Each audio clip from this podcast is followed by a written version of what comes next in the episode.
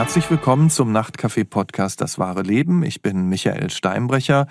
Alle zwei Wochen unterhalte ich mich hier mit einem Menschen über das, was das Leben für ihn oder sie bisher ausgemacht hat. Und heute spreche ich mit Janita Juvonen. Sie ist 42, hat viele Jahre auf der Straße gelebt und mit knapp 30 mit viel Glück den Ausstieg aus der Obdachlosigkeit gefunden. Erstmal herzlich willkommen, Janita. Dankeschön und Dankeschön für eure Einladung. Ja, sehr gerne. Und wir haben gesagt, wir, wir duzen uns. Ich glaube, das, genau, ist, das ja. ist auch nicht so dein ja. Ding, ne? Dass sie, Nein, man gar nicht. unterhält sich auch irgendwie persönlicher mit dem Du. Das, das ja, finde ich auch. finde ich auch. Ja, ich glaube, du hast es dir im Wohnzimmer gemütlich gemacht gerade, ist das genau. richtig, ja? Und wie Ich habe ein Wohnzimmer. Du hast ein Wohnzimmer, genau, das ist wichtig zu wissen.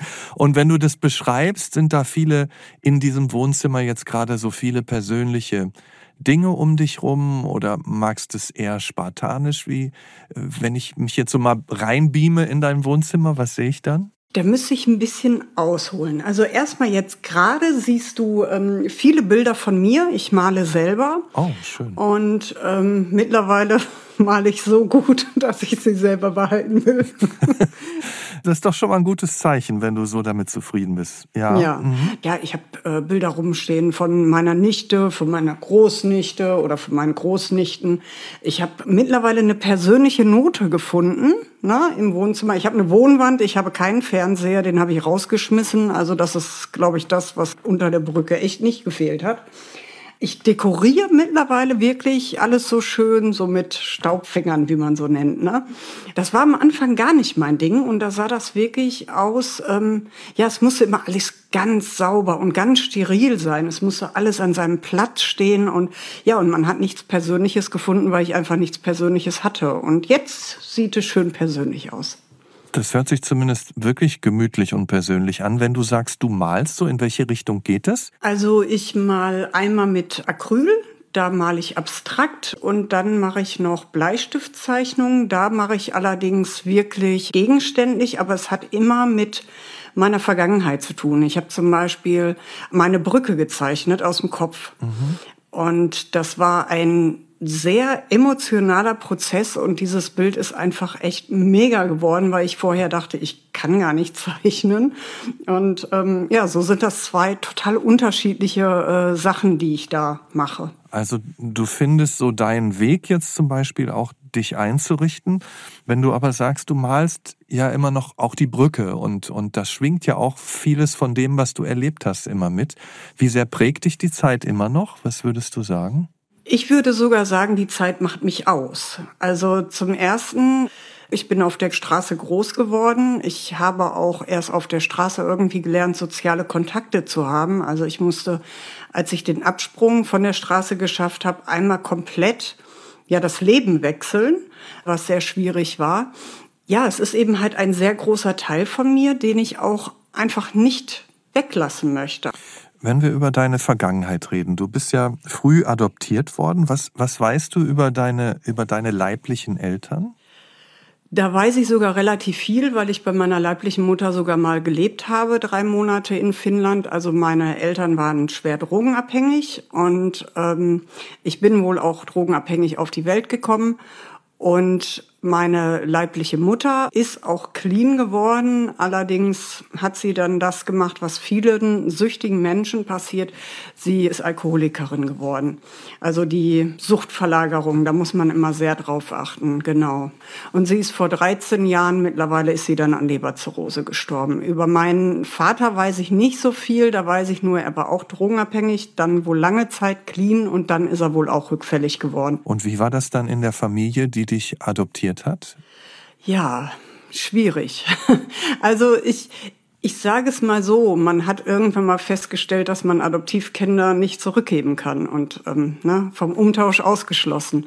Und ähm, ich sehe das heute so, dass ich denke, dass die Familie einfach mit so schwer traumatisierten Kindern komplett überfordert und allein gelassen wurde. Ich möchte nicht entschuldigen, also es hat viel mit Gewalt und sowas ähm, ist in dieser Familie gewesen. Es gab dann irgendwann mal noch einen leiblichen Sohn und ab da ging es richtig bergab. Da hat man dann als Kind wirklich gemerkt, ja, man ist eben halt jetzt nicht mehr erwünscht. Es ist jetzt endlich das heiß ersehnte echte Kind gekommen. dann wurde noch alles viel schlimmer. Du bist ja da mit deiner Schwester auch groß geworden. Genau. Mhm. Ihr seid irgendwann dann auch zum Jugendamt gegangen. Hatte das mit der Gewalt auch dann zu tun, die du da jetzt gerade so angedeutet hast, ja?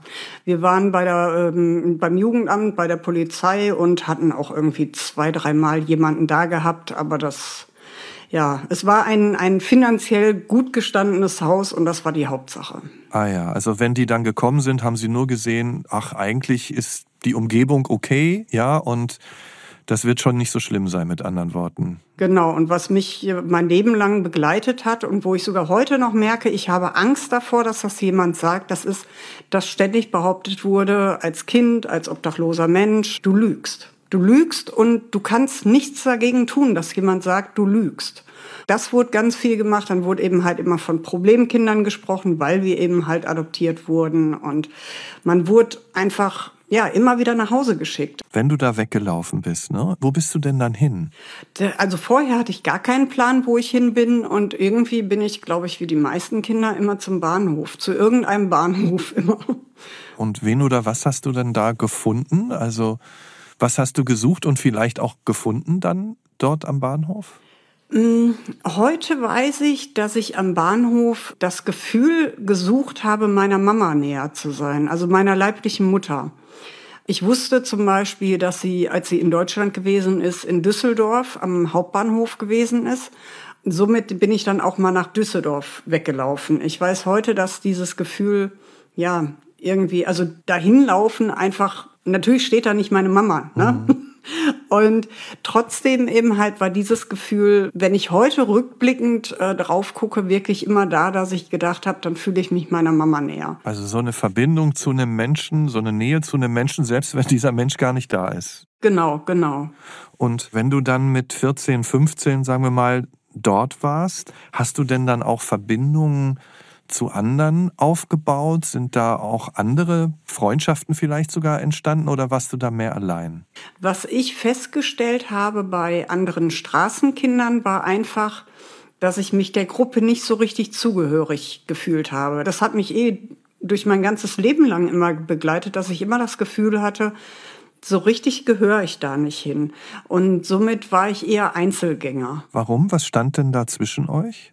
Wie würdest du das beschreiben? Ich würde es wirklich so sagen, dass sie in einem anderen Umfeld groß geworden sind. Also viele äh, Straßenkinder von denen, die ich kennengelernt habe, sind eben halt in diesem, ja, ich mag das Wort überhaupt nicht, typischen Problemvierteln groß geworden. Und meine Adoptiveltern, wie gesagt, finanziell gut gestellt, ein kleines Dorf. Und das, glaube ich, das habe ich wirklich gemerkt. Und ich musste dann auch mal, das muss man eigentlich wenn man irgendwie auf der Straße klarkommen will, musst du irgendwann mal zeigen, ich lasse mir das und das nicht gefallen. Ich musste mich dann mal prügeln. Und da habe ich gemerkt, hör mal, nee, ich habe keinen Bock darauf, ständig auch hier Gewalt ausgesetzt zu sein oder immer zu zeigen, hör mal, ähm, der Stärkere zu sein, damit man mich nicht unterbuttert. Und somit bin ich dann bis zu meiner Brücke wirklich eher alleine geblieben. Ab wann hast du denn dann komplett auf der Straße gelebt? Ähm, das war mit ähm, 16. Da wurde ich auch nicht mehr gesucht. Also davor war das immer so ein Hin und Her, ähm, aber mit 16 wurde ich nicht mehr gesucht. Da hatte ich dann auch ein Erlebnis, was gar nicht lustig war. Ich war in Berlin und mir ging es wirklich nicht gut. Ich möchte auch nicht näher darauf eingehen, was da passiert ist, aber ich war wirklich in so einer schlimmen Situation, dass meine Adoptiveltern die bessere Option gewesen wären. Und ich bin zur Polizei gegangen in Berlin und habe gesagt, ja, hier bin ich, ich werde gesucht.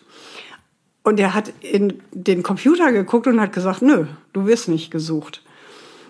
Und das war, glaube ich, einer der schlimmsten Momente meines Lebens, wo man gemerkt hat, du bist komplett alleine, irgendwie interessiert keine Sau, wo du bist. Und ja, dann habe ich mich umgedreht und bin gegangen. Also vorher hast du Druck bekommen, hast du Fragen bekommen, hast du auch Ablehnung bekommen, Gewalt bekommen, aber jetzt war so das Gefühl, jetzt haben sie mich fallen gelassen, jetzt bin ich hier so ein Nichts. Mhm.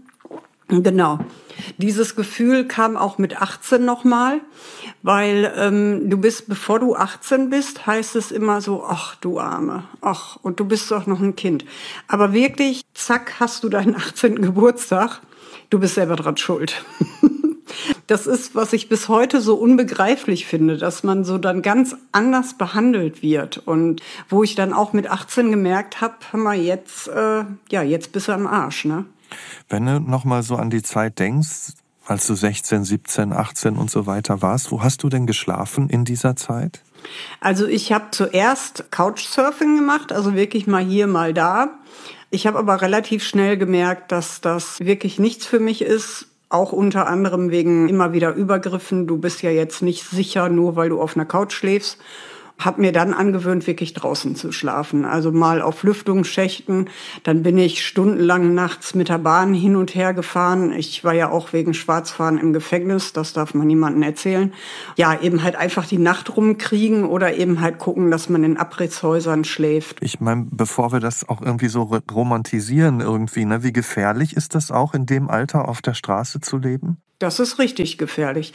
Ich werde über das Thema nicht weiter sprechen, aber nur um mal zu zeigen, wie gefährlich das ist. Ich musste in einer Nacht- und Nebelaktion Berlin verlassen und zwar sofort und meine Schwester hat nachher noch äh, einen Anruf aus Berlin bekommen von demjenigen, warum ich da abgehauen bin. Und es ist wirklich richtig gefährlich. Also dir kann also nicht nur, dass jetzt sexuelle, körperliche Übergriffe sind, sondern dir kann wirklich richtig schlimm was passieren, weil du bist auch einfach unterm Radar. Du hast ja niemanden mehr, der irgendwie sagt, hör mal, die ist jetzt nicht nach Hause gekommen, die müssen wir jetzt mal suchen. Wenn du deine Schwester ansprichst, die, die war aber nicht mit dabei oder, oder war die Nein. auch? Nee, Mm -mm. die war gar Nein. nicht. Und sie war aber noch so ein Kontakt, den du noch hattest? Am Anfang schon, dann habe ich den abgebrochen, weil ich nicht wollte, dass äh, meine Schwester das so meinen Absturz mitkriegt. Wie einsam hast du dich gefühlt? Also es ist wirklich so, du stehst in einer Fußgängerzone und überall laufen Menschen rum und ich hatte einmal den Moment, da habe ich mitten in der Fußgängerzone habe ich richtig richtig bitterlich geweint und es hat keinen interessiert. Du bist einfach, du bist unsichtbar, dich sieht keiner mehr. Du fängst natürlich auch irgendwann mal an, selber unsichtbar zu werden, weil das heißt weniger Übergriffe. Was heißt das? Also gar nicht mehr aufzufallen irgendwie oder Genau, genau. Du, du, also zum Beispiel, dass du mit gesenktem Kopf durch die Straße läufst oder dass du keine hellen Klamotten mehr anziehst, dass du möglichst schwarz rumläufst oder ähm, ja, dass du eben halt keine Einrichtungen mehr aufsuchst und äh, dass du absolut ja unsichtbar wirst oder dass du auch vermeidest, irgendwie in der Innenstadt aufzufallen. Also sei es, dass du nach der Uhrzeit fragst oder dass du deine Rechte zum Beispiel auf dem Amt durchsetzt. Das heißt alles, du fällst auf und das vermeidest du. Und jetzt so den Alltag, wenn ich mir das vorstelle, ich meine, du musst ja was essen. Ne? Irgendwie hast du dann Passanten um Geld gebeten oder bist du zur Tafel oder wie hast du da denn überlebt jetzt? Also das war unterschiedlich. In, in Berlin bin ich am Bahnhofszoo zu der Suppenküche gegangen, also zur Stadtmission. Da bin ich immer gewesen. Dann klar, ne, Schnorren, Geld schnorren.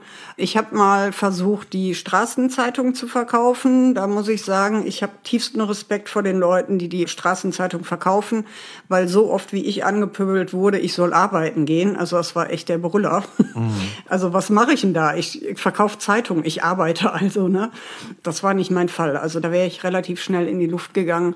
Ja, du hast zwischendurch eben halt wirklich, dass du die einen Einrichtungen aufsuchst, dass du verschiedene Bäckereien hast, die wissen, was mit dir los ist, die dir einen Kaffee spendieren. Da gehst du dann morgens hin, holst dir deinen Kaffee oder Kakao ab. Oder ich habe von einer großen Foodkette, die ich jetzt nicht erwähnen werde, habe ich immer Eis mit Karamellsoße gesponsert gekriegt. Die wussten, ich mag das gerne. Immerhin, also es gab ab und zu mal einen Lichtblick, wenn man so will. Ja. Aber im Grunde, so wie du es beschreibst, ansonsten eher so entweder Ignoranz äh, oder ja, oder auch Aggression. Ja, Ja. Ähm, du bist dann auch drogenabhängig irgendwann geworden. Was hat das dann nochmal verändert in deinem ganzen Alltag? Ähm, also im Alltag hat natürlich verändert, als der Moment war, wo ich ähm, entzügig wurde, dass ich natürlich jetzt nicht mehr mir aussuchen konnte, wie ich Geld besorge oder wann ich Geld besorge oder was ich überhaupt den Tag über tue, was man sich allerdings auch nicht so wirklich aussuchen kann. Ähm, die andere Sache, da sage ich aber sofort, wenn Menschen da hören, oh super, mache ich auch, nein, mach's nicht. Aber ich habe die Sachen nicht mehr so mitbekommen. Es hat natürlich im Kopf einiges gedämpft. Ich denke mir, heute hätte ich im klaren Kopf einiges mitbekommen, wie zum Beispiel, dass man mich angezündet hat. Dann würde ich heute, glaube ich, nicht so darüber reden können. Trotzdem ist das natürlich keine Werbung, Drogen zu nehmen. Aber es ist, ähm, um vielleicht ein bisschen Verständnis dazu für zu schaffen, dass Menschen auf der Straße eben halt dann auch in die Sucht abrutschen, weil es einfach ja, es ist eine Flucht vor der Realität und eben halt auch ein Schutzmechanismus. Und das war es auch für dich, einfach die Welt nicht mehr so wahrnehmen wollen, wie sie, genau. wie sie war. Weil man fühlt ja nichts mehr. Also man fühlt nicht nur, dass du dich mies fühlst, fühlst du nicht mehr, sondern du fühlst auch nicht mehr, dass du irgendjemanden lieb, lieb hast. Du fühlst nichts mehr. Was heißt, du hast das gerade so im Nebensatz gesagt, äh, dass du angezündet wurdest, von wem? Was ist da passiert? Ähm, unter meiner Brücke hat ein Kollege und ich einen Bretterverschlag gemacht, also wirklich beide Seiten zu und vorne eine Türe. Und da war ich drin. Ja, und dann ist jemand angekommen und hat die Türe angezündet. Und dann musstest du dich irgendwann mal entscheiden, weil du konntest die Bretter an den Seiten konntest du nicht wegmachen, das ging nicht. Und dann musstest du dich entscheiden, ob du durch das Feuer läufst oder drin bleibst. Und ich weiß noch, als die Polizei und Feuerwehr und Krankenwagen, also die ganze Brücke, da stand alles unter Flammen. Das war richtig, richtig heftig. Und als der Polizist zu mir kam und fragte, ob irgendwas, also außer angesenkter Haare hatte ich in dem Sinne nichts. Und er fragte, ähm, ist dir irgendwas passiert? Und da habe ich gesagt, ich habe keine Hausratversicherung. Das war der erste Satz und heute lache ich auch drüber, aber ich stand komplett unter Schock. Also das ist ähm, mir auch erst viel später klar geworden, zumal in diesem Bretterverschlag wirklich alles verbrannt ist. Also Briefe von meiner Mama und alles ist da verbrannt und du hast eh schon wenig. Der äh, Mensch, der es gemacht hat, der soll vor Gericht gekommen sein. Der soll auch irgendwie zwei Jahre auf Bewährung gekriegt haben. Ich bin da nie zu befragt worden und ich habe mich nach der Situation auch ziemlich alleine gefühlt. Ja, fühltest du dich noch schutzloser sozusagen, ne? Du hast jetzt ein paar Mal von dieser Brücke äh, gesprochen. Ne? Du, ja. du hast die Brücke gemalt, hast du erzählt. Und du, du sprichst ja auch von meiner Brücke. Ne? Ja. Das ist ja irgendwie Zugehörigkeit. Erzähl mal, was, was war das denn für eine Brücke und wer war da alles? Ähm, ich bin aus Berlin, wie gesagt, aus einer äh, Nacht- und Nebelaktion abgehauen und wusste nicht wohin. Und dann bin ich durch die Gegend gefahren, erst nach Frankfurt, nach Hamburg, fand ich beides blöd. Und dann bin ich irgendwann mal in Essen in der Nacht ausgestiegen und habe mir gedacht, hör mal, ey, jetzt muss mal einen Tag hier bleiben, so zur Ruhe kommen. Und ich wollte gar nicht in Essen bleiben. Ich fand Essen so was von gar nicht schön. Entschuldigung, Essen. ähm, ja, und dann habe ich aber jemanden kennengelernt, der dann so sagte, hör mal, ja, ich weiß was, wo du pennen kannst. Und der hat mich dann eben halt zu dieser Brücke geführt. Und das war damals eine Anlaufstelle für obdachlose Menschen. Heute ist die Brücke, also die ist dann irgendwann mal vergittert worden. Aber da habe ich acht Jahre drunter gelebt und ich hatte einen Kollegen, der genauso wie ich Langzeitbewohner da war. Ja, es hat zum ersten Schutz bedeutet und zum zweiten, wie man merkt, eben halt meine Brücke. Es ist das erste Mal, dass ich das Gefühl hatte, ich habe ein Zuhause, wo ich hingehen kann. Und hast es dir dann da auch, du hast von den Briefen gesprochen und von diesem Holzverschlag, so ein bisschen eingerichtet? Genau, also ich hatte auch immer, ich war eine luxusobdachlose Person, ich hatte immer ein eigenes Bett, da war auch klar, da darf keiner drauf schlafen außer ich sag das. Ich hatte Sommerbettwäsche, ich hatte Winterbettwäsche, sowas kann man sich heute kaum noch vorstellen, weil die Leute eben halt überall vertrieben werden. Aber es war schon, dass du dir das, und das versuchen natürlich auch heute die Betroffenen, dir das häuslich einrichtest, weil du musst es dir so bequem und so gemütlich, also gemütlich in Anführungsstrichen, wie möglich machen, damit du dich natürlich schon ein Stück weit wohlfühlst, weil eine andere Option gibt's eben halt nicht wirklich. Und was war das für eine Brücke? Also war das eine Eisenbahnbrücke oder irgendwo an einem Kanal oder so? Und sind da Leute vorbeigekommen, wenn du das nochmal beschreibst, diesen wichtigen Ort für dich? Also die Brücke, das ist ähm, eine Brücke, die von der Innenstadt von Essen eben halt die Autos rausführt, also ist eine Autobrücke. Und die ist der Hauptverkehrsstraße. Also oben fahren Autos und genau unten an der Brücke fahren auch Autos. Es war früher mal ein Spielplatz. Ich glaube, der wird aber nie genutzt. Es wird auch gerade wieder ein äh, Spielplatz. Sie wird aktuell umgebaut. Wie man merkt, ich bin immer voll auf dem Laufenden, was diese Brücke angeht. Und da sind Leute vorbeigekommen und wir sind ständig fotografiert worden. Also wir sind fotografiert worden, unsere Sachen sind fotografiert worden ja, es wurde fotografiert. Und ich finde, damals war das Gefühl ganz schlimm, weil ähm, das ist meine Privatsphäre, das ist mein Bett, das ist mein, ne? Und ich glaube, dass wohnende Menschen nicht so ganz wissen, dass obdachlose Menschen wirklich so eine Privatsphäre haben. Also auch ohne zu fragen fotografiert genau, quasi. Genau, mhm. einfach okay. fotografiert mhm. und gesagt, ja, äh, selbst wenn die nun meine Sachen fotografieren, ja, da ist ja keiner. Doch, das sind meine Sachen und ich gehe doch auch nicht in deine Wohnung und fotografiere einfach mal dein Bett oder so. Mhm. Und unter der Brücke, was dann nachts immer gemacht wurde, das sind aber so ganz, ja, normale, leider ähm, Pisack-Spielchen. Der Reinigungswagen, der ist dann nachts im Kreis da rumgefahren, immer und immer wieder. Der Boden da war natürlich schon blitzeblank, aber die Martinshörner wurden direkt unter der Brücke angemacht, danach sofort wieder aus und man stand dann auch an der roten Ampel.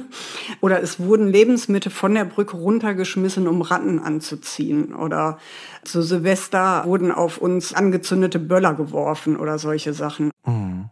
Ich meine, wenn ich mir vorstelle, das alles, dann warst du drogensüchtig. Was hat das mit deinem Körper gemacht? Wie ging es dir eigentlich gesundheitlich? Ähm, ja, am Anfang kriegt man das noch nicht so ganz mit und man muss dazu sagen, der Körper ist wirklich in der Lage, sehr, sehr viel mitzumachen, aber man steht permanent unter Stress man hat einen Überlebensmodus. Also auch wenn man jetzt Essen und sowas bekommt, du lebst einfach in einem Überlebensmodus. Du musst auch sekundenschnell überlegen, was du wie tust. Also zum Beispiel, wenn dir jemand gefährlich wird oder wenn deine Schlafstelle abbrennt, dann musst du sofort spontan eben halt dir was Neues suchen. Das hat äh, diesen Effekt, dass du nie ein Sicherheitsgefühl hast. Und dieser Überlebensmodus, das habe ich gemerkt, das habe ich selbst in der Wohnung nicht abgeschaltet. Also sobald irgendein unbekanntes Geräusch ist, bin ich sofort in Alarmbereitschaft und merke auch, ich habe Herzrasen und könnte sofort fliehen. Mhm. Zum Glück habe ich das mittlerweile so im Griff, dass die Reaktion schon kommt, dass man sie mir aber nicht mehr anmerkt und dass ich ganz sicher nicht irgendwie panisch reagiere. Aber auf der Straße ist zuerst die Psyche, die eben halt sehr belastet ist und durch die Drogen und auch durch die Witterungsverhältnisse irgendwann mal natürlich auch dein Körper. Es war zum Beispiel auch, dass ich generell sehr, sehr wenig getrunken habe, weil wo willst du auf Toilette gehen? Ne? Mhm. Und duschen? Ja, duschen kannst du in Einrichtungen. Da muss ich aber auch immer dazu sagen, wenn jemand eine Dusche bei sich zu Hause hat, dann geht er da rein, dann macht er die Tür zu und da kommt keiner rein. In den Einrichtungen ist es aber so, du bist natürlich nicht der Einzige, der duschen möchte. Dann wird ständig kontrolliert, ob du auch wirklich duscht und dir dann vielleicht nicht einen Knaller machst. Dann hast du Zeitbegrenzung. Dann musst du auch erstmal dahin kommen. Die Sache ist nämlich noch die, wenn du auf der Straße krank wirst. Ich hatte zum Beispiel Magen-Darm gehabt dann gehst du nirgendwo mehr hin. Na, also das ist ja nicht sofort neben dir. Wenn du Drogen gebraucht hast, wie hast du das Geld dafür bekommen? Wie hast du das dann finanziert? Also ich habe zuerst einige Sachen ausprobiert, die mir so gar nicht gelegen haben. Das war einmal Zocken, also Klauen, ähm, dann Schmiere stehen und dann Hehlerware verkaufen. Aber das war so gar nicht mein Fall. Da habe ich ja, im wahrsten Sinne des Wortes mir schon beim Gedanken in die Hose gemacht vor Schiss. Ich bin dann wirklich anschaffen gegangen. Also ich bin auf den Strich gegangen.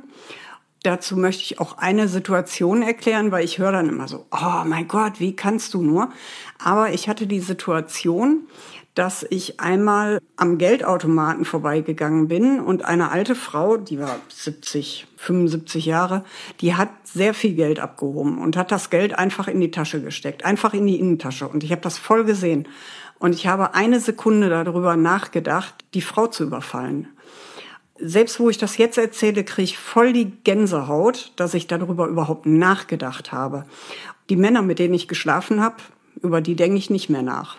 Ne? Also das ist für mich persönlich ist das der bessere Weg gewesen, mit dem ich heute gut umgehen kann. Wenn du jetzt mal darüber nachdenkst, wenn man das alles zusammennimmt, ne, ähm, die Reaktion von außen, so wie du gelebt hast, deinen Alltag, welches Bild hast du denn von dir selbst gehabt? Also wenn du von außen immer gespiegelt kriegst, was weiß ich, die gucken auf dich runter oder nehmen dich gar nicht wahr, teilweise ist es aggressiv. Was hast du denn selbst gedacht, wer du bist, wie du bist? Was ich gemerkt habe, dass diese Entmenschlichung, weil genau das passiert nämlich mit dir, dass du nicht mehr so als vollwertiges Mitglied der Gesellschaft eh nicht, aber so allgemein nicht mehr wirklich als Mensch wahrgenommen wirst.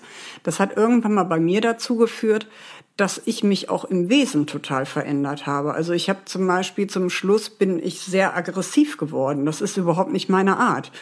Aber du siehst dich auch selber nicht mehr als Mensch dann. Mhm. Und die Aggressivität hat noch einen anderen Vorteil. Dir kommt niemand zu nah. Ne? Also du hältst die Leute auf Abstand. Die andere Sache ist aber auch noch die, dass du ähm, ja, dass du einfach Du, du denkst einfach, du glaubst, dass du wirklich nichts wert bist. Du, auch wenn du irgendwelche Schwierigkeiten hast, wo man normalerweise mit zur Polizei geht oder auf dem Amt zum Beispiel, wenn du da sitzt und du versuchst zum hundertsten Mal irgendwas und da kommt ein Sachbearbeiter und sagt, ne, die Papiere sind nicht angekommen. Du weißt ganz sicher, du hast die Papiere eingeworfen oder eben halt auch andere Sachen und du kommst nicht weiter und du wehrst dich nicht mehr, sondern du hast das so verinnerlicht, dass du nichts wert bist und dass auch niemand für dich einstehen würde, dass du einfach dich umdrehst und gehst. Und das hat bei mir dafür gesorgt, dass ich wirklich sechs Jahre nirgendwo gemeldet war. Also ich habe das Amt verlassen, hatte wirklich Panikreaktionen, überhaupt irgendwo zu öffentlichen Stellen zu gehen. Und ja, habe aber gedacht, ja, bist du einfach nicht wert. Und dieses nicht wert sein, das hat lange gedauert, auch in meinem wohnenden Leben, bis das weggegangen ist. Also, dass ich heute wirklich für mich einstehe und wenn irgendwas ist, dann sage ich mal hier, nee, ist nicht, ne? Und äh, das hat lange gebraucht. Also du warst kein Wer, keine Person mehr, so wie du es genau, sagst, ne? nicht ja. mehr jemand, sondern wirklich so auch vor dir nichts. Genau. Ähm, das ist wirklich hart. Also und als Frau so, wo wir gerade darüber reden. Also ich finde das gerade ganz spannend, weil bei sowas dann eben halt immer Sachen kommen, die man vorher noch nicht so gemerkt hat. Aber als Frau habe ich mich auch nicht mehr wahrgenommen. Als Neutrum quasi. Ja, als, als genau. Neutrum, als nichts. Und so wie du das beschrieben hast, dass das ja auch deine Adoptiveltern irgendwann ja dich gar nicht mehr gesucht haben, da war ja keiner mehr, kein richtiger mehr. Heißt das auch sowas wie eine Resthoffnung, dass das Leben sich mal ändert oder das ist alles auch nicht mehr da, oder? Meine Nichte hat mich mal gefragt, ob ich jemals daran gedacht habe, mich umzubringen. Und da muss ich ganz klar Nein sagen. Ich habe komischerweise nie darüber nachgedacht, mich umzubringen. Ich habe aber gleichzeitig auch nicht mehr wirklich die Hoffnung gehabt, dass sich was ändert. Und ich muss noch mal meine Schwester erwähnen. Die war nämlich die Person, die mir irgendwann mal einen Moment lang das Gefühl gegeben hat, huch, da ist ja doch jemand. Weil meiner Schwester wurde gesagt, dass ich gestorben bin. Und meine Schwester hat gesagt, das stimmt nicht. Und sie hatte irgendwie gehört zum Schluss, ich soll in Essen sein. Und dann ist meine kleine Schwester, die ja äh, 1,55 groß ist, also wirklich nicht groß, ist zu Platte nach Essen gefahren und hat da mit einem Bild nach mir gesucht. Und das rechne ich meiner Schwester heute noch ganz, ganz hoch an. Und dann hat einer von den Leuten sie unter die Brücke gebracht und hat gesagt, hier, wir wissen, wo die JJ wohnt. Und ich habe da auf einer total verdreckten Matratze gelegen. Ich war absolut am Ende gewesen. Das ist, das ist auch was, was mir bis heute leid tut, dass meine Schwester mich so sehen musste. Also das tut mir bis heute sehr weh. Und habt ihr euch dann unterhalten oder, oder wie ist diese Situation dann weitergegangen, als sie dich da gefunden hat? Sie hat mich mit nach Hause genommen, weil ich bestialisch gestunken habe und duschen musste. Ich bin dann abends wieder losgefahren, weil meine Schwester natürlich mir auch jetzt nicht, die hatte auch kein Wunder parat oder so. Und wie ging's dir dann mit Mitte, Ende 20, also nachdem du da über zehn Jahre auf der Straße gelebt hast? Mein Körper hat ganz deutlich gezeigt, äh, also 14 Jahre Straße ist ähm, und besonders dann auch noch äh, Drogen, das macht er nicht mehr lange mit. Ich habe zum Schluss etwas 32 Kilo gewogen, also etwas über 30 Kilo. Ich habe eigentlich überall am Körper Entzündungen gehabt, weil du hast ja auch irgendwann mal, selbst wenn du in Einrichtungen essen gehst, du hast ja ähm, einfach Vitaminmangel, du hast Nährstoffmangel und das merkst du. Die kleinsten Sachen an deinem Körper entzünden sich überall. Und du hast ja auch gar nicht die Möglichkeit, ständig zum Beispiel die Hände zu waschen. Das ist ja gar nicht möglich. Und da war ich total am Ende. Ich meine, du hast ja jetzt dein Wohnzimmer beschrieben, deine Bilder beschrieben, äh, so ein bisschen auch dein Heute schon mal angedeutet. Ähm, was war denn dann der Wendepunkt? Der Wendepunkt war äh, das Bethesda Krankenhaus in Essen, was es leider nicht mehr gibt. Ich habe eine Thrombose in der Leiste gehabt, also in der Beinvene, in der Leistenvene.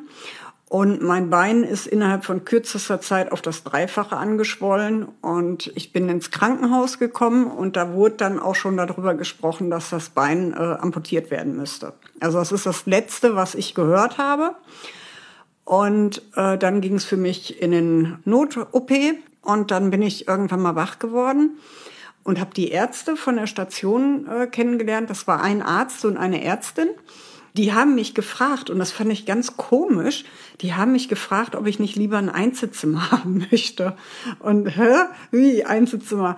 Ja, weil sie eben halt wissen, dass die Mitpatienten mitbekommen, dass man obdachlos und auch süchtig ist und dass dann eben halt oft, und das kenne ich leider auch, das Mobbing anfängt. Also man fühlt sich wirklich sehr, sehr unwohl in Mehrbettzimmern, wenn das rauskommt, wenn die das mitbekommen. Deswegen haben die mir angeboten, in ein Einzelzimmer zu kommen, um erstmal zur Ruhe zu kommen. Und dann haben die festgestellt, dass ich gar nicht versichert bin. Also ich war überhaupt nicht versichert. Und anstatt dann eben halt da irgendwie negativ zu reagieren, haben sie das Gegenteil gemacht. Also sie haben den sozialen Dienst gerufen, haben gesagt, hör mal, wenn du möchtest, dann melden wir dich mit deiner Unterschrift jetzt überall an und äh, haben mir Fernseher freigeschaltet, was eigentlich Geld kostete. Also die waren die Menschen, die mich das erste Mal menschlich wieder gesehen haben, wo ich so dachte, huch, hör mal, ich bin ja doch noch ein Mensch. Und die haben dann gefragt, ob ich in ein Substitutionsprogramm möchte. Ja, und dann hatte der Arzt gesagt, wenn du wirklich möchtest, ich habe jemanden, der kann dich in das Substitutionsprogramm aufnehmen. Wahnsinn, was so einzelne Menschen dann doch bewegen können in einem Leben, in dem Fall in deinem Leben. Wie ging es denn dann weiter? Also hat es dann gedauert, bis sich dein Leben wirklich verändert hat? Oh ja. also den Spruch, wenn du eine Wohnung hast, wird alles gut. Spart ihn euch. Wirklich. es ist wirklich, man hat diese Erwartungshaltung, weil es einem ständig gesagt wird, wenn du erst clean wirst, dann wird alles gut. Und wenn du eine Wohnung hast, wird alles gut.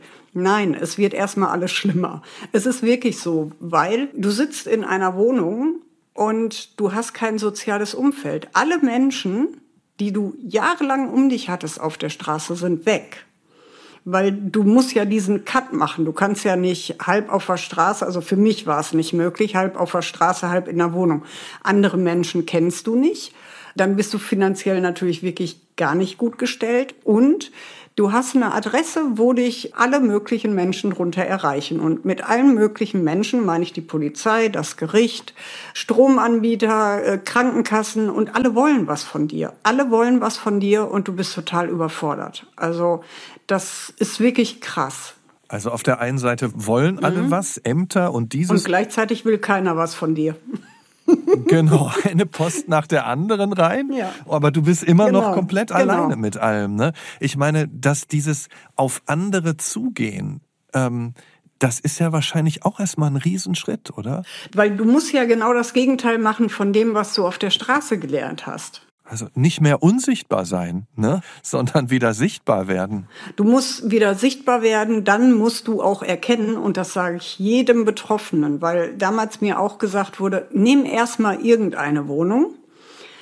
Nein, weil die Wohnung, die ich jetzt habe, ist für mich meine erste Wohnung. Ich hatte aber zwei Wohnungen davor und das waren totale Katastrophen.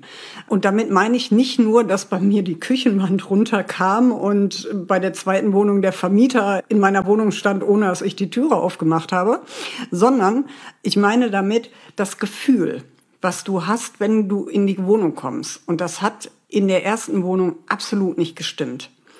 Ich wollte eigentlich sofort wieder gehen, habe mir aber gedacht, nee, bevor du keine Wohnung kriegst, nimm die erstmal.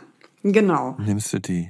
Ja, aber es war kein Zuhause. Ich habe da nie drin geschlafen. Äh, nie? Es war für mich nicht möglich, da drin zu schlafen. Es ging einfach nicht. Und deswegen habe ich bei meiner jetzigen Wohnung wirklich lange gesucht und habe gesagt, das Gefühl muss stimmen, wenn ich in die Wohnung komme. Und ich habe die Besichtigung gehabt in einem Stadtteil, wo ich gar nicht hinziehen wollte. Ich kam in die Wohnung rein, stand in der Diele und habe der Frau gesagt, diese Wohnung nehme ich. Und die hat gesagt, Sie haben doch den Rest noch gar nicht gesehen. Ich so, ist egal, diese Wohnung nehme ich. Das ist schön und das hat ja auch geklappt dann. Ich liebe meine Wohnung. Sie ist nichts Besonderes, aber ich liebe es, weil das Gefühl einfach stimmt. Und auch war da dann auch endlich dieses Gefühl der Sicherheit mal wieder da? Also, du hast ja gesagt, du warst ständig angespannt, irgendwie konnte immer was passieren. Ist das dann damit zurückgekommen? Also, ich hatte lange Angst, dass jemand in meine Wohnung kommt, mir den Schlüssel abnimmt und sagt, haha, verarscht.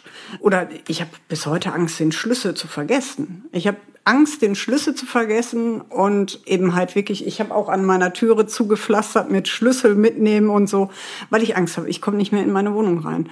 Am Anfang war auch, was wirklich schwierig ist, geschlossene Türen. Also Räume mit geschlossenen Türen, da musste ich mich erst dran gewöhnen. Also wenn ich ähm, unter der Brücke liege und von links kommt jemand, dann laufe ich nach rechts und von rechts kommt jemand, laufe ich nach links. Außer du bist in einem Bretterverschlag, ne?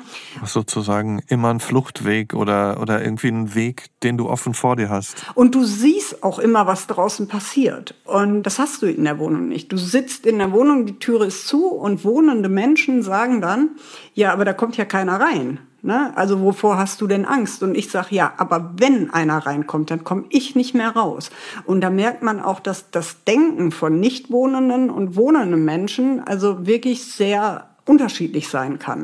Mhm. Und da musste ich meinen Weg finden, wie ich eben halt die Nächte überstehe. Also tagsüber ging's noch, aber die Nacht zu überstehen war am Anfang eh sehr schwierig, weil ich so einen anderen Rhythmus hatte, was Schlafen und Wachsein angeht. Und ja, nachts habe ich dann über Licht angelassen und habe Musik laufen lassen. Also Hauptsache nicht das Gefühl, dass ich alleine bin. Und äh, ich hatte dann auch eine Zeit lang, also zehn Jahre lang, habe ich mir Farbratten geholt. Die fand ich schon immer ganz toll. Und dann ist man ja auch nicht alleine in der Wohnung. Dann hat man die Haustiere von der Brücke noch in der Wohnung. ja, die haben mir auch sehr dabei geholfen. Aber es ist heute noch, dass ich zwischendurch wirklich das Licht nachts dann anhaben muss, um eben halt zu sehen oder auch die Rollläden. Die kann ich nicht runter machen, wenn keiner da ist. Also außer ich. Das geht nicht, weil ich nicht sehe, was draußen ist. Wie geht's dir denn insgesamt heute? Gut. Also heute geht's mir, also gesundheitlich, ja gut, ne, äh, muss ich immer wieder betonen, das sieht man mir nicht an, aber ähm, eben halt gesundheitlich bin ich Frührentnerin, weil viel kaputt ist. Aber mental und auf das, wie ich im Leben stehe, geht's mir richtig gut. Und ich habe natürlich auch meine schweren Phasen und ich weiß auch, dass ich immer wieder ja, achtsam mit mir umgehen muss, weil eben psychisch jetzt auch nicht alles in Ordnung ist. Aber ich habe mich so eingerichtet, dass ich sagen kann, mir geht's gut. Wie lange warst du eigentlich unter dieser Brücke? Unter der Brücke war ich acht Jahre. Acht Jahre, das ist ja echt eine lange Zeit. Hast du noch Kontakt zu welchen, die mit dir da drunter gelebt haben oder weißt du, was mit denen ist? Also die Brücke, die wurde geschlossen. Also ich habe eine Vertreibung mitgemacht, auch eine sehr unangenehme. Das war also das war wie sein Zuhause zu verlieren. Und danach wurde die vergittert, damit wir da nicht mehr schlafen können. Und leider weiß ich von einer der wichtigsten Personen von mir nicht, wo er abgeblieben ist. Da denke ich bis heute dran. Der ist einfach verschwunden und nie wieder gesehen worden. Bei einem anderen weiß ich, der arbeitet normal, dem geht's gut. Den habe ich einmal in Essen gesehen und er sagte, solange du mich kein zweites Mal siehst, geht's mir gut. Und ich habe ihn bis heute nicht wieder gesehen. Ja, und dann meine kleine Seelenschwester, sage ich immer. Das ist äh, eine ganz besondere Person für mich. Sie ist seit mittlerweile fast 18 Jahren clean, lebt ganz normal, ne? also geht arbeiten, hat Kinder, hat ein Haus und fehlt nur der Hund und der Gartenzaun, obwohl der Gartenzaun hat's auch. Ja, wir sehen uns zwischendurch und das ist auch die Person, für die ich diese Brücke gemalt habe. Die hat das als Bild geschenkt bekommen. Und das ist eine ganz besondere Verbindung und ihr geht's heute auch gut. Und das finde ich total schön. Aber bei ganz vielen weißt du einfach nicht, was draus geworden sind. Und andere sehe ich heute zwischendurch in der Stadt und denen geht's heute leider immer noch nicht gut. Oder es sind auch viele verstorben. Und wie sieht dein Leben aus? Also wovon lebst du? Ich, du hast auch gesagt, du gehst in Schulen, um aufzuklären oder gehst zumindest raus und erzählst auch drüber, was du erfahren hast. Um das mal zu erklären, ich habe am Anfang in der Wohnung festgestellt, toll, ich habe eine Wohnung, aber nichts zu tun. Ne? Ich bin in Rente und das ist auch gut so, das merke ich auch immer wieder. Ich habe am Anfang mich sehr dagegen gewehrt und habe gesagt, nein, aber das hat mir geholfen, wirklich so weit gesund zu werden und eben halt auch mich so zu stärken, dass ich heute so leben kann, wie ich lebe. Aber ich habe dann irgendwann mal einfach total lange geschlafen, so bis 13 Uhr, weil keiner wollte was von mir. Ne? Also du hast eine Wohnung und ja, ist nichts zu tun. Und dann habe ich gesagt, so geht das nicht. Ne? Hab mir den Wecker gestellt und seitdem wird immer um 20 vor 7 aufgestanden. Und dann habe ich festgestellt, dass ich gut darüber reden kann. Also wie man sich fühlt, was man erlebt. Und ich habe dann eine Zeit lang mitgeholfen bei Betroffenen das ging aber gesundheitlich auch einfach nicht, weil das ist ein Fulltime-Job. Ja, dann habe ich angefangen, eben halt Schulvorträge zu machen. Also Schulbesuche, Vorträge hört sich immer so steif an. Einmal über das Thema Obdachlosigkeit, aber eben halt auch Suchtprävention.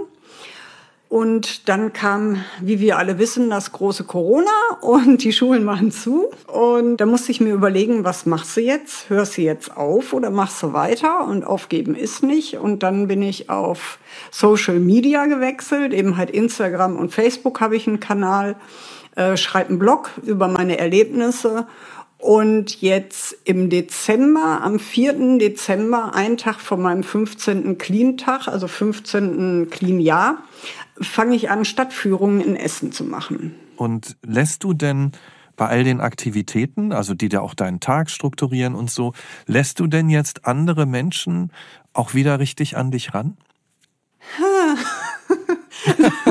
ja, also. Ein vielsagendes Stöhnen. ja, also es gibt, ähm, also ja, ich habe äh, besonders am Anfang hatte ich alles, was mir zu nahe kam, habe ich weggebissen, weil alles, was mir zu nahe kommt, könnte ich irgendwann mal gern haben und das könnte ich dann auch wieder verlieren und das möchte ich ja nicht.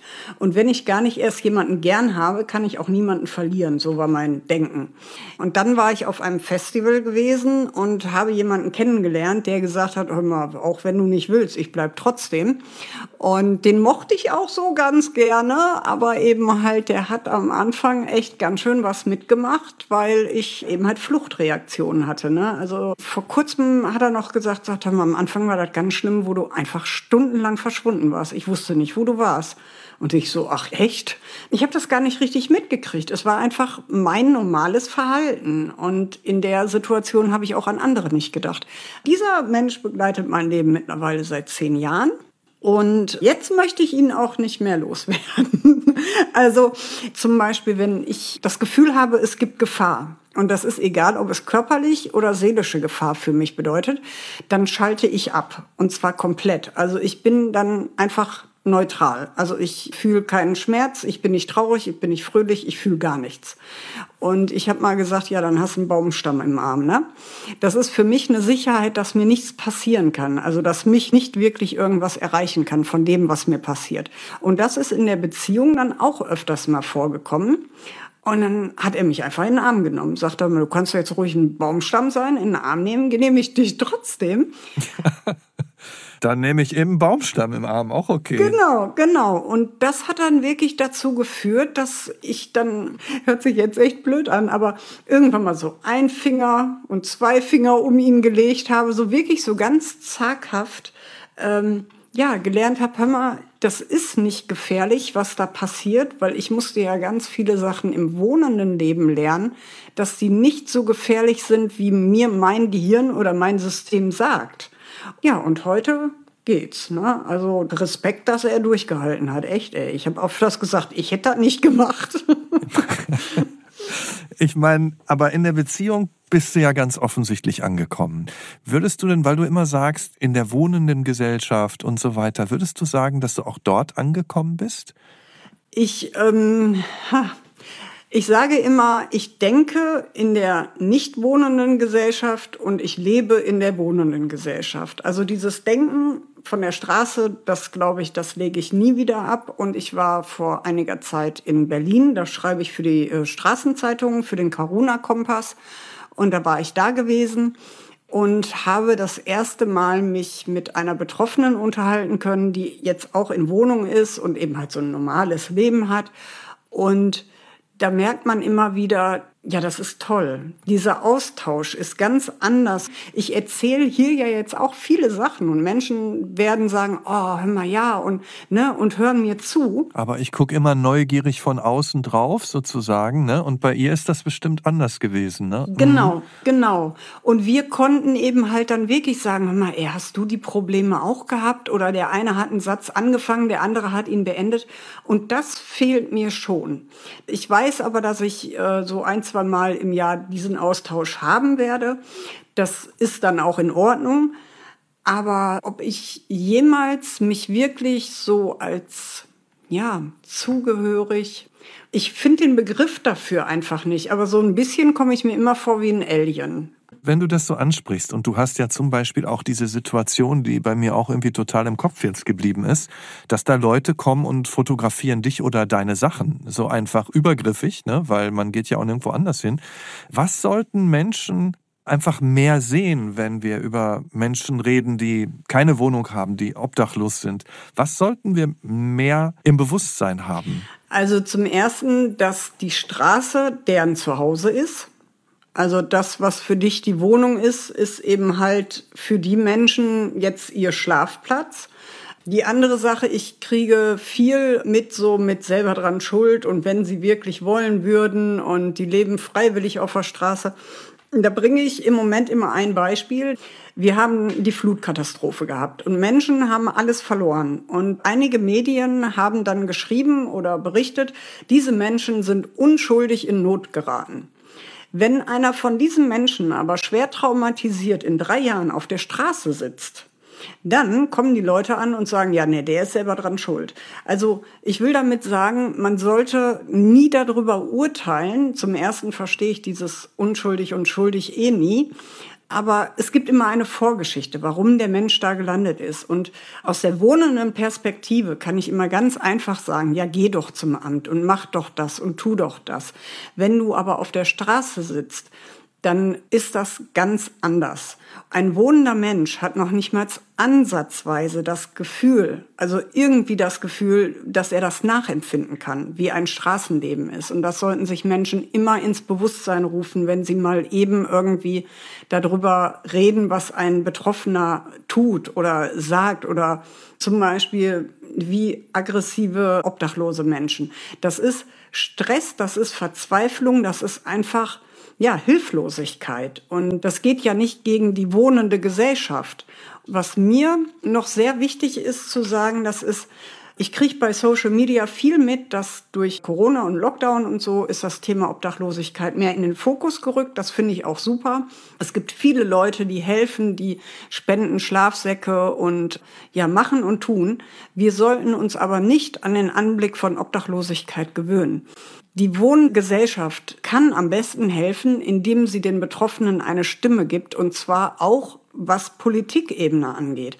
Wir müssen das Grundproblem, was überhaupt für Obdachlosigkeit oder auch Wohnungslosigkeit, die wohnungslosen Menschen sieht man zwar nicht, aber das sind unfassbar viele in Deutschland. Und das sind ganze Familien, die seit Jahren in wohnungslosen Unterkünften leben. Und das kann nicht sein. Und da muss eben halt beim Grundproblem was geändert werden. Und wohnungslose und obdachlose Menschen haben leider bis jetzt immer noch keine Lobby. Es ist ja nicht, das Obdachlos soll nicht als Fokus dastehen. Das ist wahnsinnig schlimm, aber der Mensch ist ein Mensch. Und erst im zweiten Sinne ist er obdachlos. Weißt du, wie ich meine?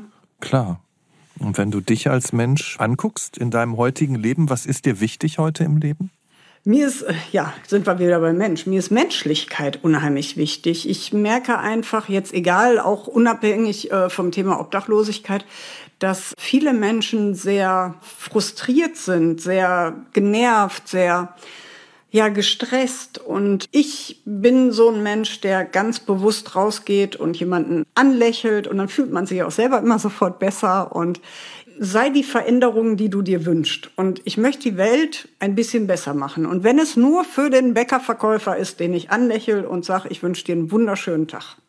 Also du wolltest, dass das Thema eine Stimme bekommt und dass das Thema sichtbar wird. Ich glaube, dazu trägst du auf jeden Fall total bei. Also bei mir sind ganz viele Bilder im Kopf entstanden und ich habe auch ganz viel erfahren über dich und dein Leben. Natürlich gibt's nicht ähm, das stellvertretende Leben, aber ich find's toll, dass ich mit dir sprechen konnte, Janita. Ich muss auch sagen, ich habe bis jetzt auch niemanden gefunden, der äh, so über ehemalige Obdachlosigkeit berichtet. Und ich bin froh, dass ich es kann dass ich durch euch zum Beispiel auch es weitertragen kann, weil ohne diese ganze Reichweite käme ich ja nicht weiter. Und deswegen bin ich sehr froh, dass wir das Gespräch hatten. Ich auch. Danke dir. Gerne.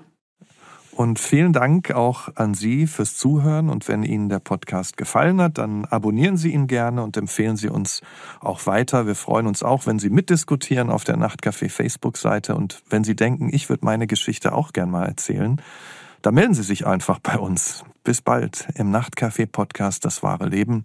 Ich bin Michael Steinbrecher. Wir hören uns.